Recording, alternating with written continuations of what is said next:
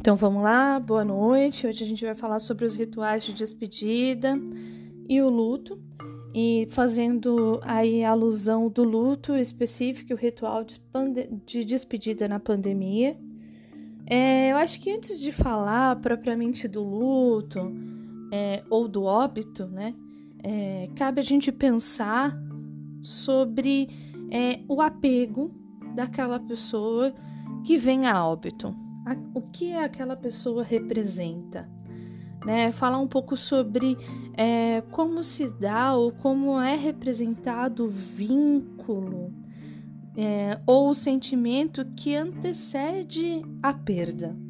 Né? Não propriamente só falar sobre as caracterizações do luto, mas falar sobre essa representação vincular é bastante relevante, principalmente num contexto como a gente tem aí casos relacionados com um número grande de mortes, principalmente no âmbito nacional.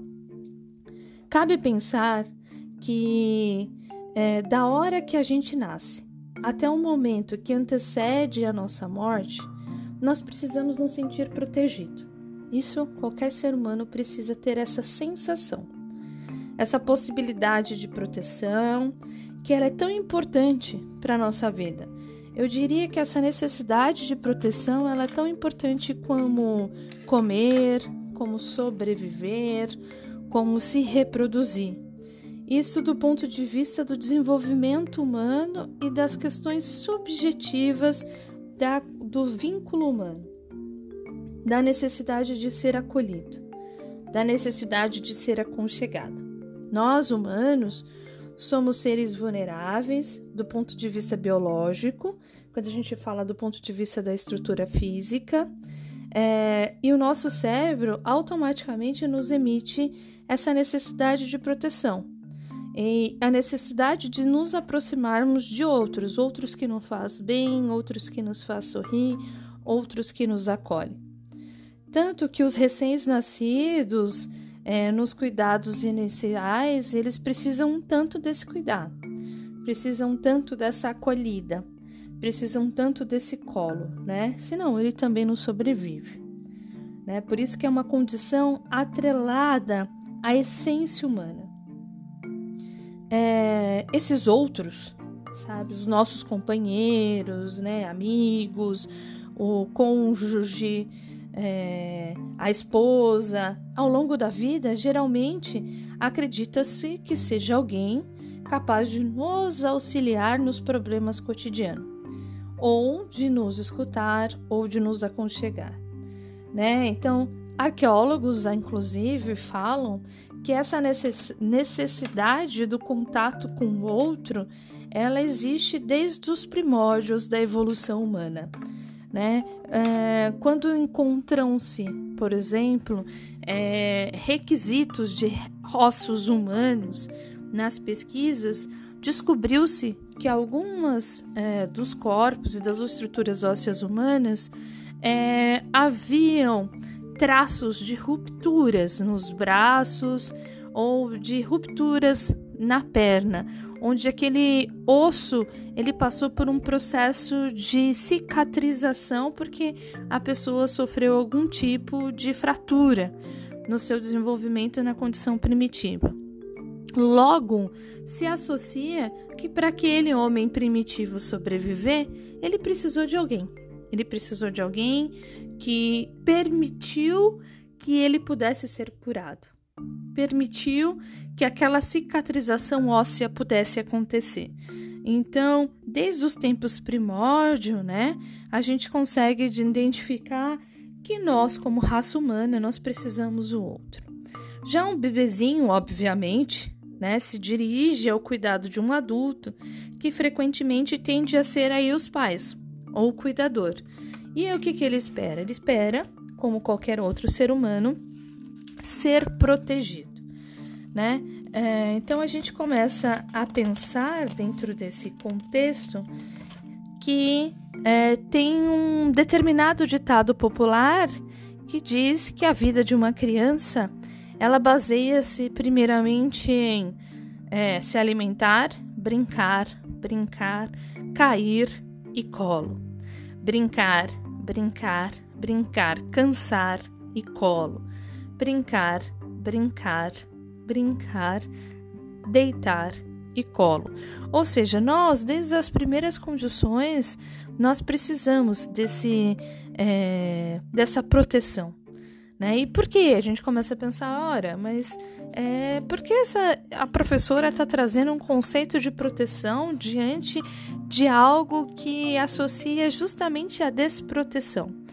Associa justamente a ausência da presença física, porque há um óbito de alguém, é, da família ou de alguém que amamos dentro desse contexto da pandemia. Né? É, então a gente começa a pensar que esse cuidado, esse proteção, essa situação de um contexto de estar em desamparo, precisar do outro, ela também vai se colocar dentro do contexto atual, né? É, essa experiência de contato com o outro, elas são tão importantes na nossa vida, bem como ela é extremamente importante no processo de elaboração de um luto. O apoio, a proteção, o suporte, a acolhida, ela é tão essencial para a vida como ela é tão essencial para passar por esta fase.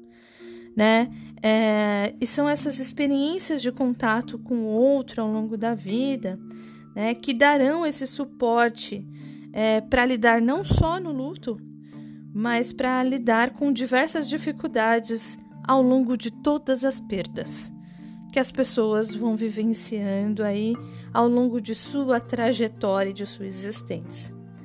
Claro que a criança e depois ela começa a lidar com as suas fases, as suas alterações. A gente vai é, falar um pouco sobre uma obra mais para o final do nosso cronograma de aula, mas quem tiver interesse já pode pesquisar, que é uma obra que fala sobre perdas necessárias. Ela vai falar sobre as perdas e os lutos que as pessoas vão passando ao longo da vida.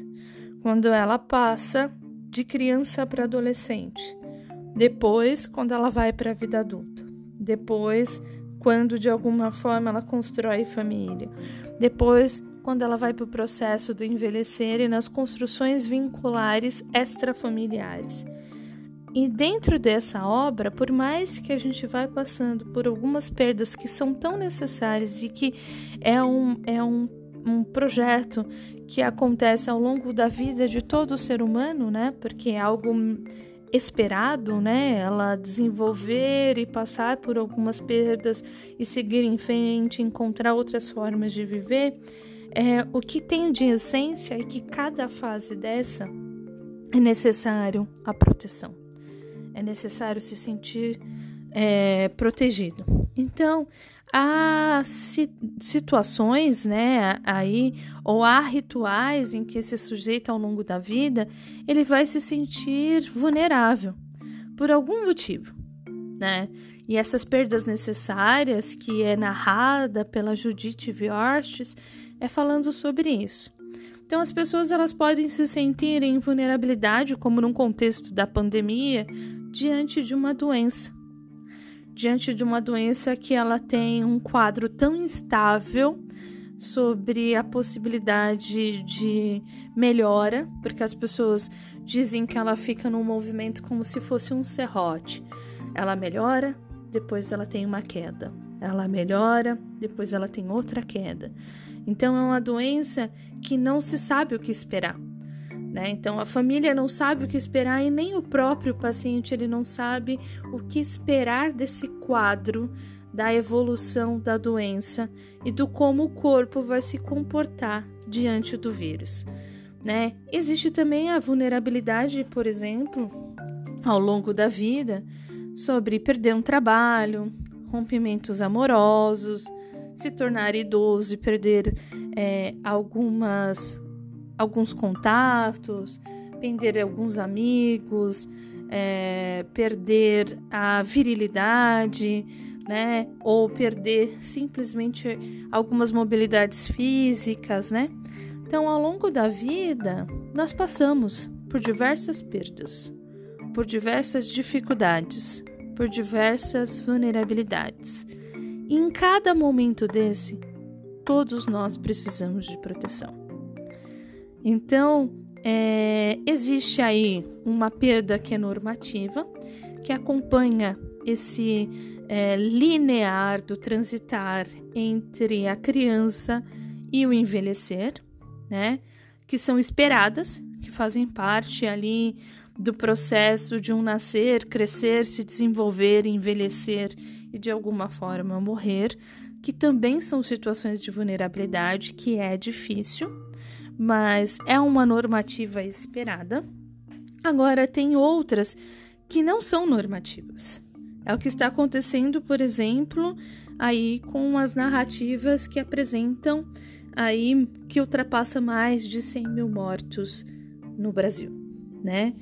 E essas que não são esperadas, ela colocam, né, a sociedade ou o ser humano diante de um perigo concreto, diante da perda, da possibilidade de um óbito, da possibilidade de dar sequência nessa história normativa, da possibilidade de lidar com esse processo do transitar natural do nascimento ao envelhecer. Então esse perigo aqui, ele passa a ser um perigo real e ao mesmo tempo é um perigo subjetivo, porque tem como esse sujeito lida com esse processo do óbito, com a possibilidade dessa perda, com a impossibilidade da, dos rituais de despedida, né? Então, tem os aspectos subjetivos e concretos dentro do contexto. Aquele que elegemos como um perigo, é, que efetivamente é perigoso, pois percebe-se é, que a pessoa não consegue lidar. É diferente de um processo normativo esperado que outra pessoa ou os outros é, que convive com você, ele pode te dar um suporte. É, e como é um processo que tem um tempo de um transitar de uma vida, as pessoas vão construindo um processo de maturação e lidando aos poucos com as perdas que vão acontecendo em cada fase do seu desenvolvimento até a velhice né? Agora, esse daqui, de alguma forma, as perdas não normativas é algo perigoso, é algo que eu não tenho controle, é algo que não se sabe como lidar, né? Se percebe uma ausência de recursos, é, porque é um perigo iminente do qual eu não, não eu, nem a sociedade, às vezes nem a equipe médica, é, ninguém consegue lidar efetivamente com, com isso. Por mais que se tenha uma avaliação primária, por mais que se pense na diminuição de uma evolução do quadro quando o tratamento se antecede. Então, quando eu estou diante de uma possibilidade de perda, principalmente perda da vida, de um óbito, aí há uma ameaça, uma ameaça real. E quando há essa ameaça real, logo aparece num dispositivo mental como a necessidade de uma proteção. Ou seja, aquele sujeito, diante dessa ameaça real, na condição psicanalítica, ele volta para o seu sentimento de desamparo, ele volta para a sua sensação de ausência de controle. Então, é deste lugar, das figuras de proteção, que são extremamente importantes, que cabe pensar sobre o manejo do profissional de psicologia diante do cenário do luto nessa situação singular. De pessoas que não têm controle, de pessoas que vivem é, um movimento de serrote, no sentido de que hora tem uma notícia, hora não tem uma notícia. A gente fala também sobre o sofrimento de pessoas que às vezes não estão passando necessariamente por um processo de luto, mas ela não consegue lidar com um processo de notícias que vão apresentando um quadro gradativo de mortos e tem a ressignificação de um processo simbólico e real ameaçador. Então, é, as pessoas que só têm aí dentro desse contexto, dentro dessa questão de, de proteção importante, apenas uma figura né? A gente geralmente vamos pensar na figura materna, né? Muitas é, famílias e muitas pessoas, a, a figura de proteção é a mãe, Né? E quanto ao longo da vida, diante de diversas fissuras importantes, quem acaba também dando aquele suporte, dando aquele consolo, acolhendo, normalmente é a mãe. E elas têm dificuldade de estabelecer novas figuras protetivas, né? Então, essa figura é importante, essa pessoa que expressa aquele cuidado, e provavelmente vocês vão pensar aí dentro da história de vocês uma pessoa que você confia efetivamente, que diante de qualquer dificuldade vocês poderiam contar. Essa figura importante, ela é uma figura que dentro da teoria pós freudiana, né, os pós-psicanálise, ele traria a teoria do apego de John Bowlby. É uma pessoa da qual você se identifica como um mecanismo de defesa, né? Você constrói a sua ressignificação, mas você se apega no sentido de se sentir protegido. Esse apego é uma pessoa que você pode contar. Né? E por que, que é tão importante vocês, como futuros profissionais de psicologia, pensar que o conceito de apego ele vai interferir dentro do seu contexto de formação e como possibilidade de atuação? porque é referente à representação subjetiva dessa figura de apego que o sujeito uh, tenta passar por um luto, do qual, se aquela figura de apego veio a óbito, é, ele não consegue ressignificar de outra forma os seus vínculos, porque ele perdeu a sua referência.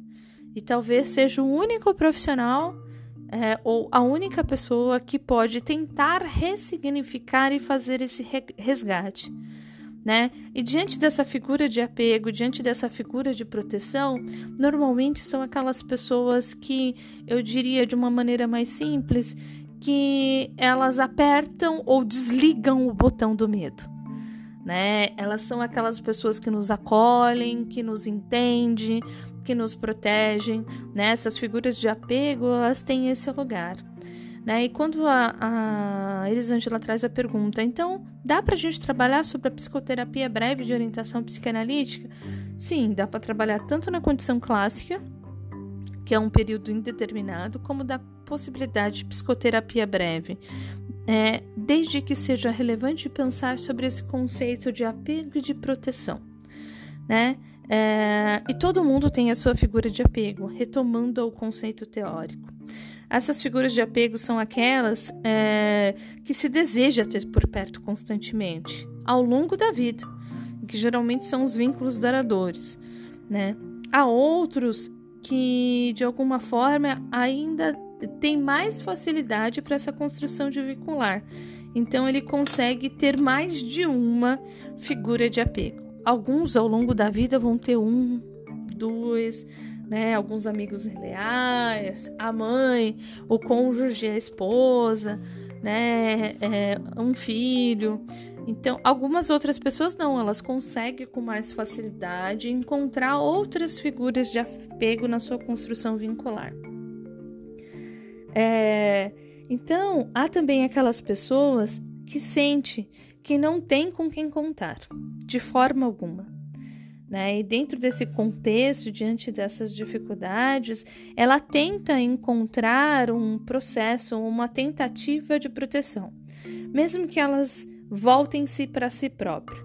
As pessoas, por exemplo, que diante da dificuldade dessa construção vincular, ela acaba construindo recursos de proteção próprio subjetivo onde ela conta consigo mesma para se tentar ser autossuficiente, né? E aí é importante pensar que essas pessoas que contam consigo mesma para ser autossuficiente diante de uma possibilidade de doença, diante da condição socioeconômica na qual ela está inserida, que ela só conta com ela mesma e não tem mais com quem lidar, para essa pessoa ela é muito difícil. Então ela vive à sombra de um medo, de uma possibilidade é, de contrair a Covid e não ter com quem contar. Né? Se ela não pode sair, precisa ficar em isolamento social e ela não tem com quem contar. Então, para ela, isso sonda com uma sombra de um medo grandioso. Ou ainda quando esse cenário é um quadro grave do qual ela precisa de um trabalho para sobreviver e para se manter. Então, quando ela adentra o hospital, na possibilidade de uma cura e ela é dependente de si própria, ela não consegue é, ter alguém que a auxilie dentro dessa dificuldade de um corpo que falha, de um corpo que de alguma forma precisa de um apoio, ela se sente totalmente insegura, ela se sente aí de alguma forma insuficiente. Então é importante pensar que todas essas estratégias, seja ela aquilo que é esperado, que é um processo natural de um luto ao longo da vida, sobre as mudanças e perdas que vão acontecendo em cada fase do desenvolvimento, desde a infância ao envelhecer, é, seja ela por uma situação de qual o sujeito não tem controle, como uma situação da pandemia, uma doença séria, é, uma doença que traz as suas oscilações como um quadro né, de caracterização do processo evolutivo da doença, né, todas essas, ou seja, essa pessoa que não conseguiu porque tem dificuldade na construção vincular, que conta somente com si própria, né, para se tentar ser autossuficiente, todos esses contextos a gente está falando de um luto de pessoas que precisam se sentir protegidas, né? Todas essas pessoas elas precisam aconchego, e diante desse cenário de uma perda, de um possível óbito, ou diante de uma insuficiência, essas pessoas sentem medo. Elas sentem muito medo. E é justamente é, o contato né, é, com outra pessoa que aconchega que esse medo, né, o botão do medo, ele é diminuído, né, desligado.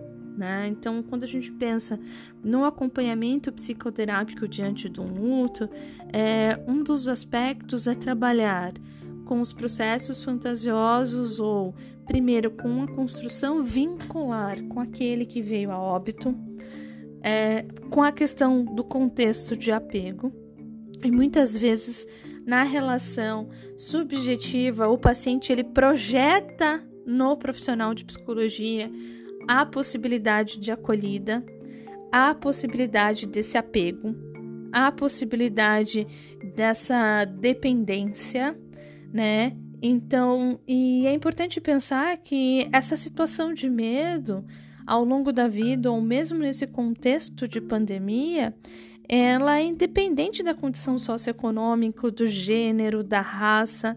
Nesse momento, na hora que o sujeito é, adentra ou passa da porta de entrada do hospital, qualquer pessoa se vê vulnerável. Então é importante pensar nisso. Então, e, e há um construto também social sobre a representação do hospital. Né? A gente não tem uma cultura nacional de uma política de saúde que trabalha com prevenção. A gente tem uma cultura nacional de uma política de saúde que só trata quando há uma doença já instaurada. Então esse construto da ideia hospitalar, ele apresenta algo que está instituído daquele espaço, né? Onde é um espaço que ele tem ali condições, instrumentos, ferramentas e profissionais que são capazes de manejar ou tentar melhor é, possibilidade de tratamento de um corpo físico. E esse corpo físico, quando ele adentra a porta, quando ele passa a porta de entrada do hospital, ele já é um corpo que não consegue se manter sozinho, principalmente na condição de internação.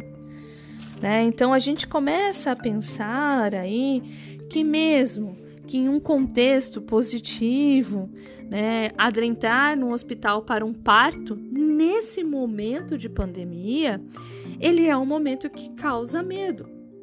Né? As pessoas que estão fazendo o tratamento de saúde, elas esperam para o nascimento de um bebê, traz-se a fantasia da possibilidade, dentro daquele espaço hospitalar, é, ser é, permeado pelo vírus da Covid, do qual pode acarretar em consequência na vida dessa mãe ou desse bebê. Né? Então, é, mesmo em outros contextos da vida, ao adentrar a porta de um hospital, ela normalmente ali ela proporciona um medo, né? É um medo padronizado, por mais que se tenha todo o protocolo de higienização, por mais que tenha todo o protocolo de atendimento, diante daquela situação, aquele lugar que não é a sua casa, que não é o seu território, é, que tem uma estrutura mais é, fria, cor claras, né? Ele proporciona, ele proporciona medo. Ele intensifica em qualquer sujeito o medo. O medo do quê? O medo do desconhecido. É, o medo de não controlar o próprio corpo. O medo do corpo não responder. O medo da equipe de saúde não dar conta. O medo das pessoas que estão fora daquele espaço. O medo dos vínculos que podem ser rompidos. Ou seja, a vida daquela pessoa, quando ela adentra a porta do hospital, principalmente numa situação de pandemia, é, ela é a de vulnerabilidade. Ela traz claramente é, o quanto aquele sujeito está adoecido, né? Claro que quanto mais adoecido, mais vulnerável, maior é o medo, né? Então, entrar no hospital gera medo em relação à sua sobrevivência, bem como medo por ser um ambiente que não dá para eu ter toda a liberdade, como por exemplo o território do qual qualquer sujeito transita, sua própria casa. Então começa a se criar expectativas. Eu estou diante do medo, eu preciso diminuir esse medo.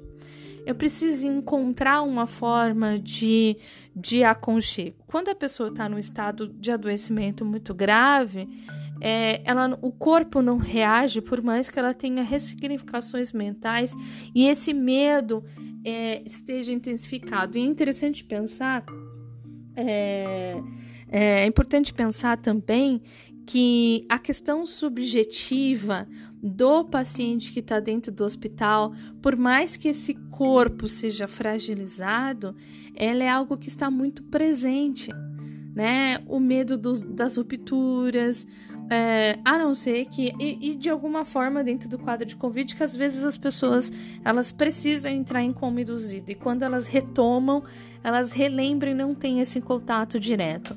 Então no âmbito hospitalar é relevante que a equipe de saúde, principalmente a de profissional de saúde, pensem nisso. Pense nesse contexto, nesse agente, nesse é, enfatizar desse medo, né, que é apresentado dentro de um contexto singular. Então, a responsabilidade pela própria vida já não é mais desse paciente, já não é mais dessa família. Espera-se então que o quê? Que os profissionais de saúde saibam o que estão fazendo. Espera-se então que esses profissionais de saúde eles resgatem alguém que está desprotegido. Então, é delegado projetivamente a esses profissionais uma responsabilidade demasiada. Então, os profissionais de saúde passam aí a receber diretamente, né? E mesmo que seja de, por uma via inconsciente, porque é um processo projetivo, a responsabilidade dessa proteção, porque ele não tem, dentro do contexto hospitalar e de internação, principalmente diante da Covid, é, a proteção daquela figura de apego. Então, ele tenta se desligar desse medo, dessa angústia, e ele tenta ressignificar com os profissionais da saúde.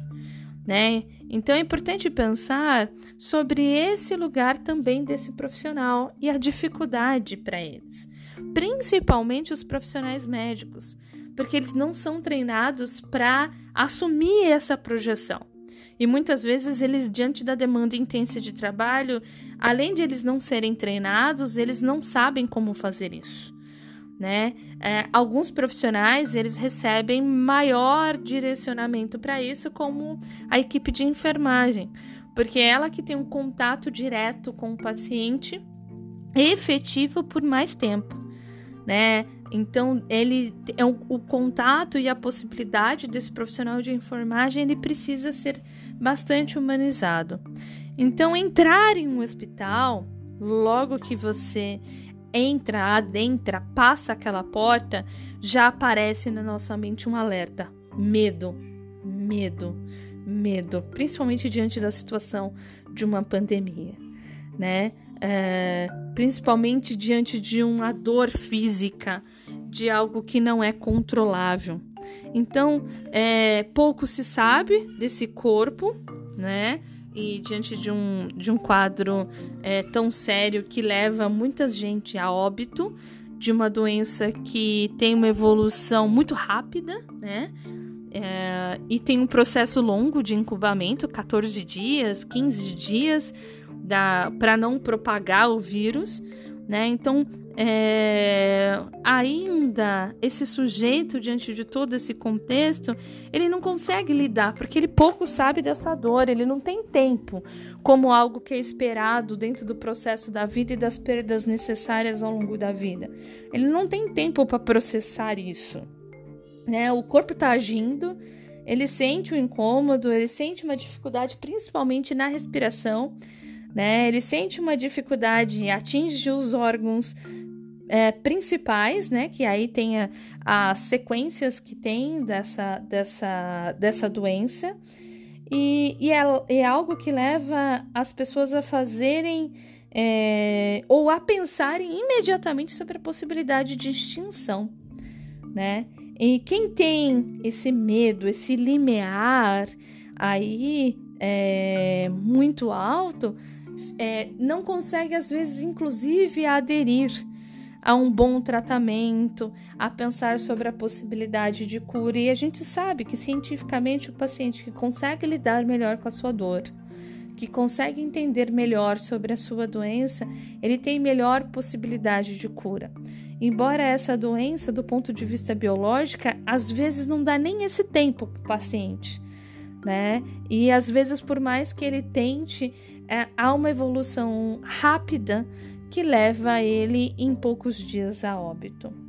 Né? E é importante pensar, por exemplo, que esse limiar de medo, né, ele acaba exigindo bastante das pessoas.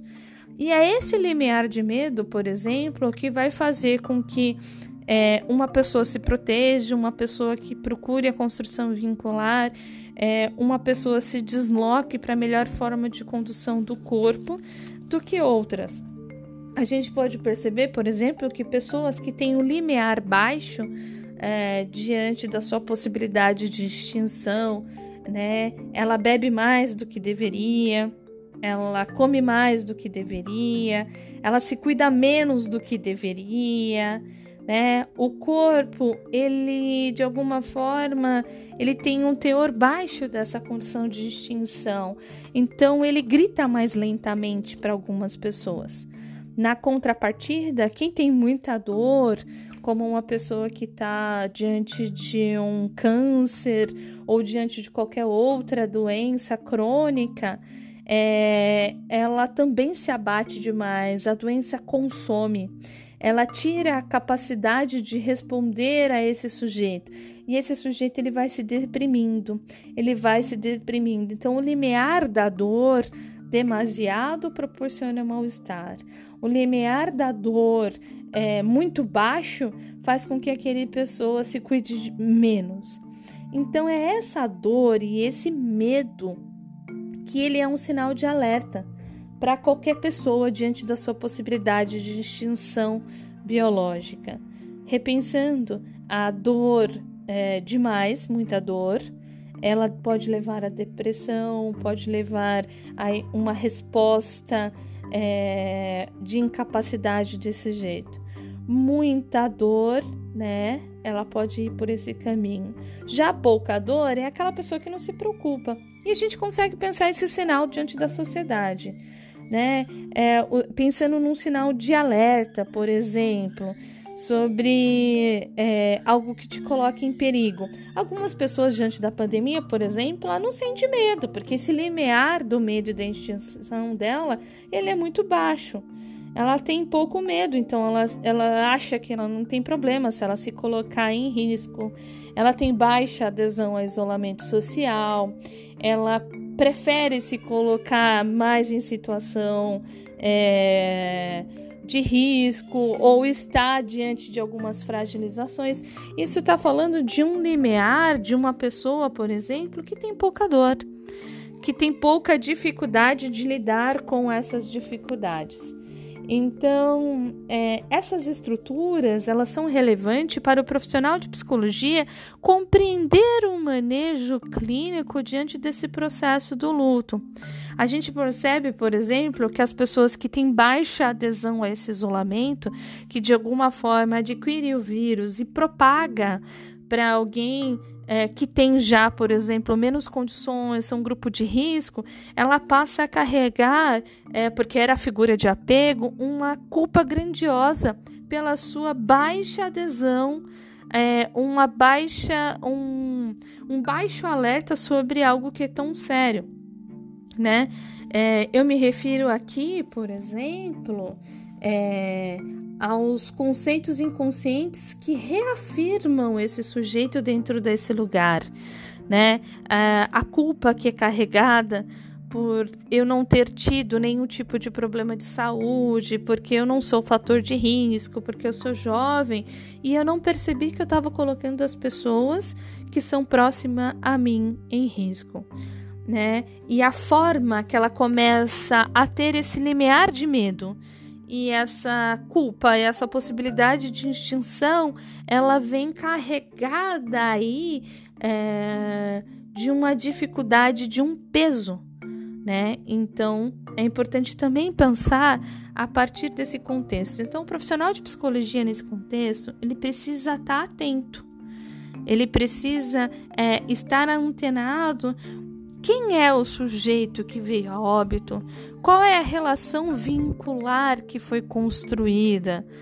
Qual é o limiar desse construto de alerta da sua extinção biológica para aquele sujeito?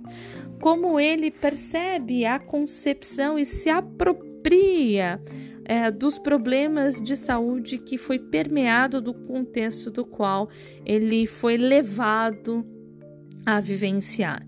Então, uma pessoa com muito medo, a capacidade de resposta social às vezes também pode ser prejudicial, porque ela pode levar à paralisação. A gente consegue pensar, por exemplo, que hoje, diante do isolamento social, há muitas pessoas que passam é, a ter crises constantes, a paralisação o obsessivo compulsivo, eles estão trazendo um quadro além da própria expressão da obsessão, um quadro de ansiedade atrelado com a possibilidade de depressão por conta dessa dificuldade de tomada de decisão imediata né? Este comportamento ele também coloca a pessoa de alguma forma em risco, porque ela não sabe o que fazer diante de uma situação é, da qual ela precisa se proteger.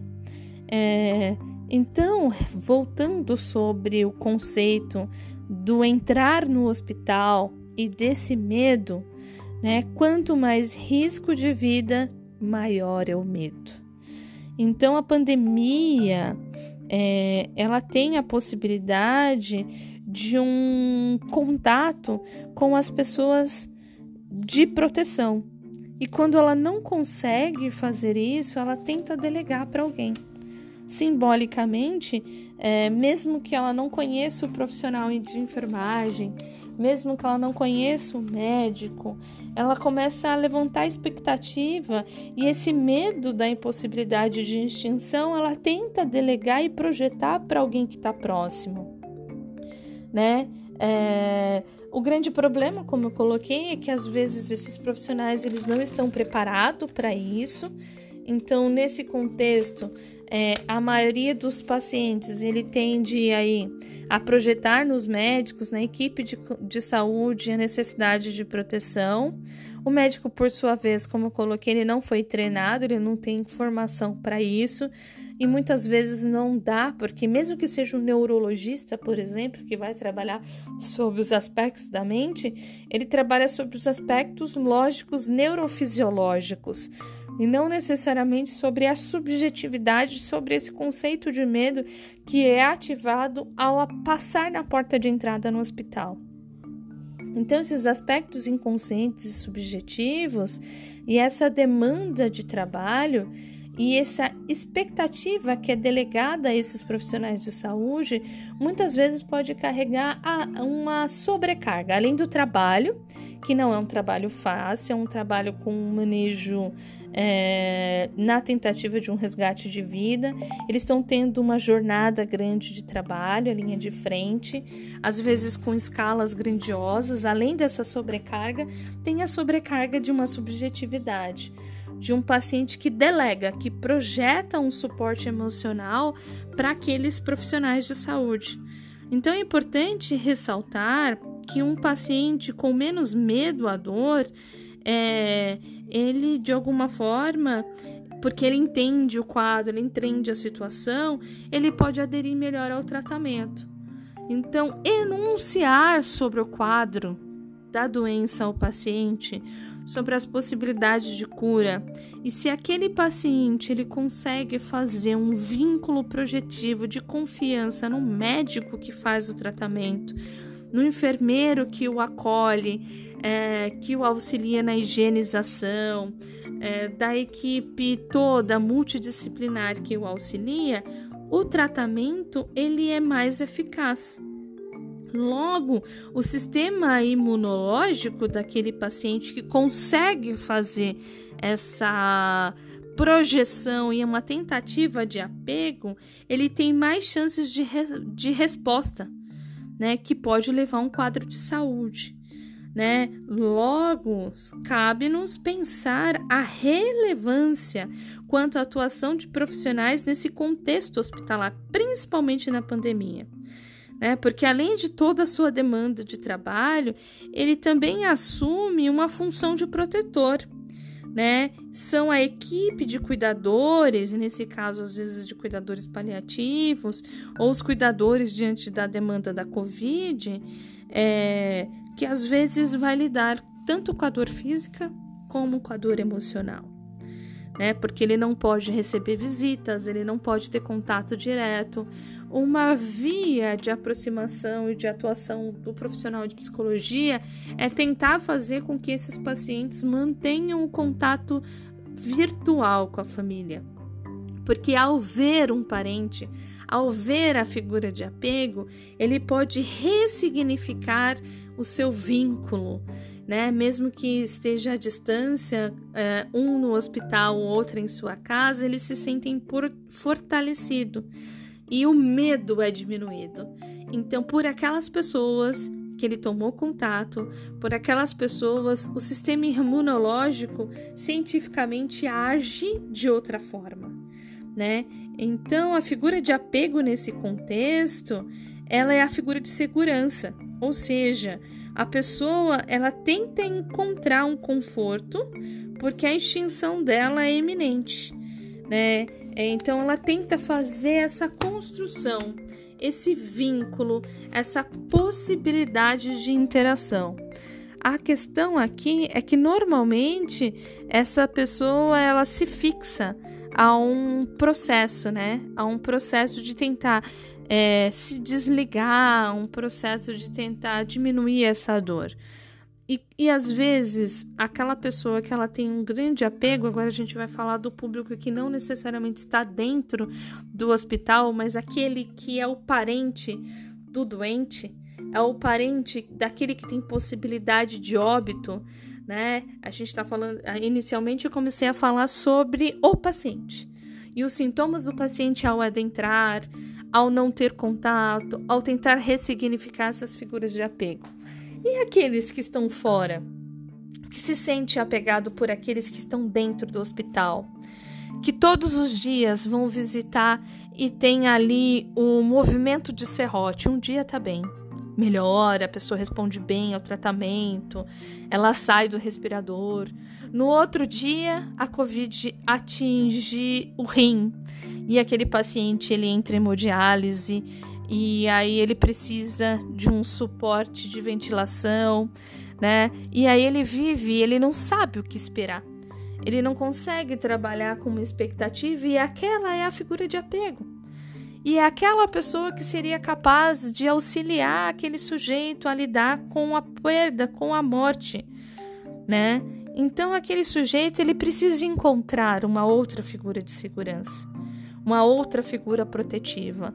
E é nesse contexto que o profissional de psicologia poderia atuar, porque ele pode ser essa figura protetiva capaz de minimizar as dores dessa morte de alguém querido ou a possibilidade de um futuro óbito, porque às vezes a pessoa só está diante de uma possibilidade de internação e não necessariamente de um óbito. Isso quando as pessoas não conseguem construir essa figura de segurança com outra pessoa que ela tem apego.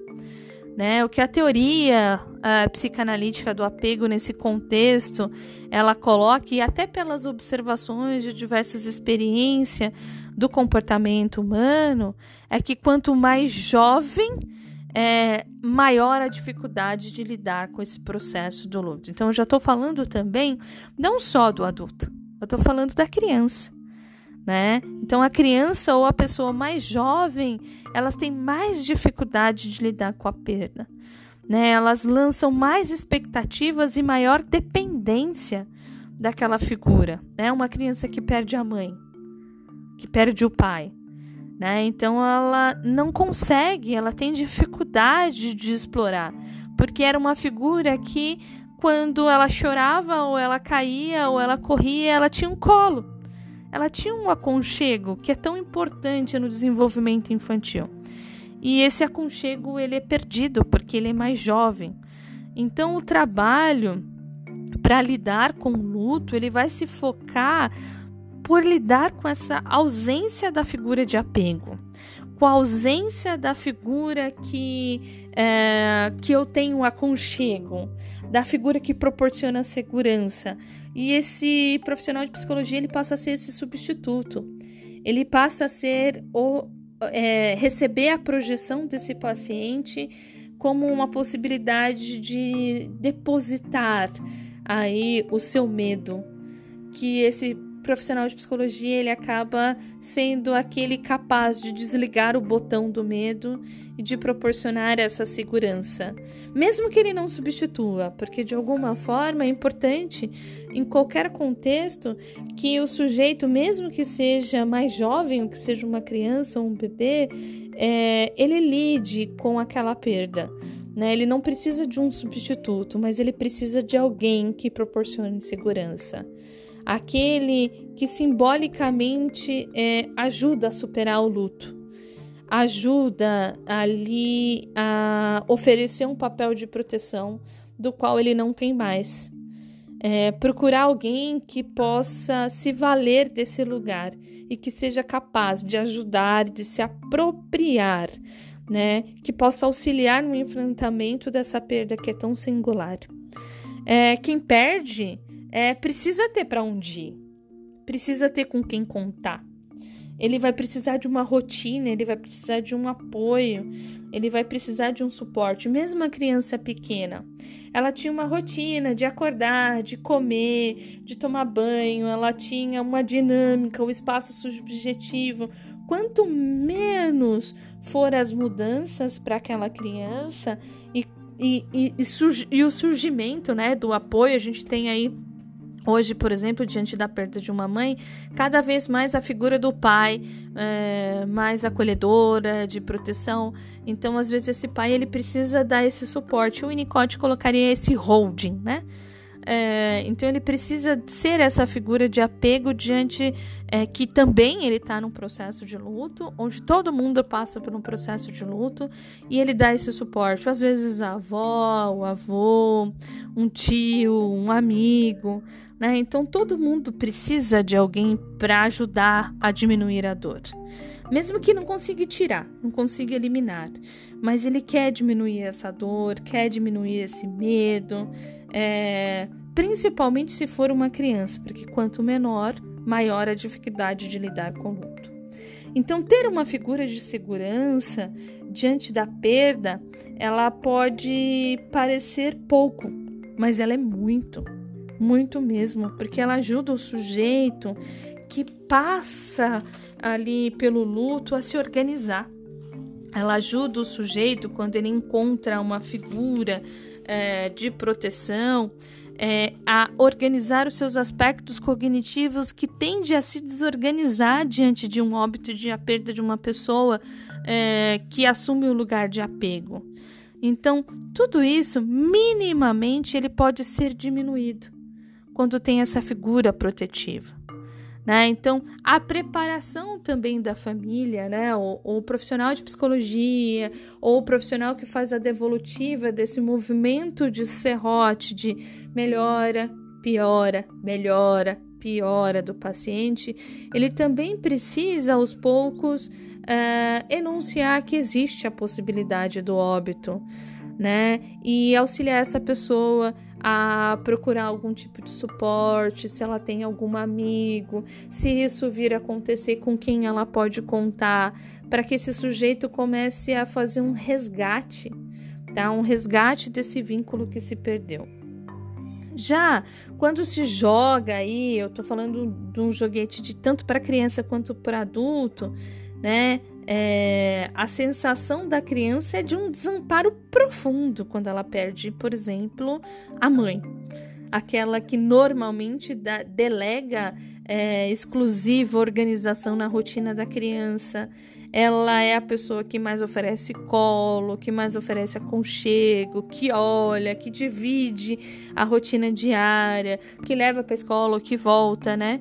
é, e diante da pandemia é aquela pessoa que normalmente está mais presente, então esse desamparo para essa criança ele é profundo quando tem a perda é, daquela pessoa, do objeto do qual ele identificou como amor. Né? O interessante é que a figura da segurança no momento para elaboração do luto, ela seja alguém que já faça parte da família, que já faça parte da rotina. Então, quando você vai escutar o paciente, você é importante também fazer um resgate subjetivo dos vínculos e da rede social e da rede vincular que esse paciente ele tem, para que ele possa de alguma forma encontrar alguém que possa auxiliá-lo a uma determinada estabilidade, né? E ali ele vai estabelecer uma confiança no resgate daquilo que ele perdeu ou uma confiança na possibilidade de seguir em frente.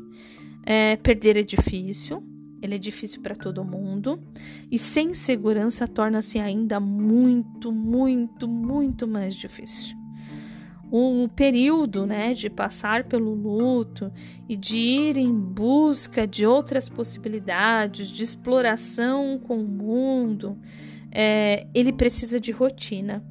Então, o terapeuta ele precisa fazer com que esse paciente ele encontre formas de se ressignificar dentro do seu contexto que já mantinha socialmente, né? Porque dessa rotina, da tentativa de exploração de manter os contatos, de manter a vida em ação, é desse lugar que o enlutado ele tenta se desligar minimamente do botão do medo. Ele tenta se desligar minimamente daquela dor. Então, o luto, ele dá medo em qualquer ser humano. Nesse contexto então de pandemia, todos os sentimentos do sujeito uh, de medo, de desamparo, ele passam a se movimentar aí na sua transição subjetiva, né? E tudo que puder e ser possível ser mantido e que é previsível, ele ajuda, ajuda essa pessoa. Então, a terapia com esse paciente, ela tem que trabalhar com foco de resgate da subjetividade do vínculo daquele que veio a óbito, da relação com o seu conceito, o seu construto de medo, na sua expectativa de vida, porque pode estar carregado de culpa por não ter se preocupado e protegido os outros. Uh, e também pode estar atrelado à possibilidade é, de ser autossuficiente, não ter com quem contar. Então é importante saber disso e é importante também pensar que essa pessoa precisa de rotina, ela precisa de organização. Né? Pense numa pessoa que é autossuficiente, que não tem com quem contar e que ela volta para casa e precisa de tratamento. Que ela volta para casa ou dentro do quadro, às vezes ela não tem um quadro severo, mas ela tem um quadro moderado, que ela não pode sair. E ela precisa, porque ela precisa se alimentar naquele dia. Ela precisa, porque senão ela vai passar dificuldades.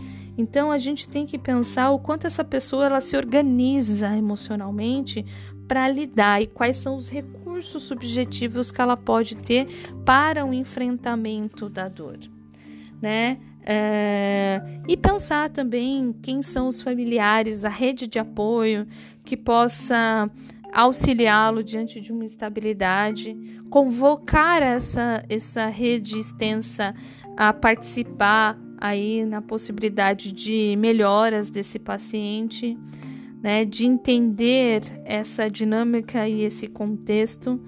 É, então perceba que o processo de instabilidade e de medo, né, que é o que a gente coloca como título dessa, dessa, dessa aula, né, que a gente apresenta como rituais de despedidas e luto, ele vai se dar ao longo da vida.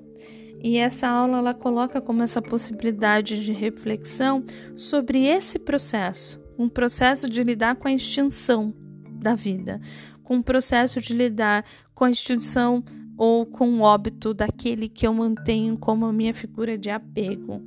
É aquele que está dentro do meu contexto, é aquele que me traz a figura de confiança. Ou no contexto de, do qual eu não, não consigo me despedir da minha família, eu estou dentro é, e delegando a minha vida a profissionais de saúde dentro do espaço hospitalar. Então, essa estrutura de funcionamento da figura protetora, ela vai ser projetada ou para o profissional de saúde dentro da, do âmbito hospitalar do tratamento, ou para o profissional de saúde, profissional de psicologia, né? Ou vai ser projetada para alguém da família que pode assumir o suporte na elaboração de um processo de luto.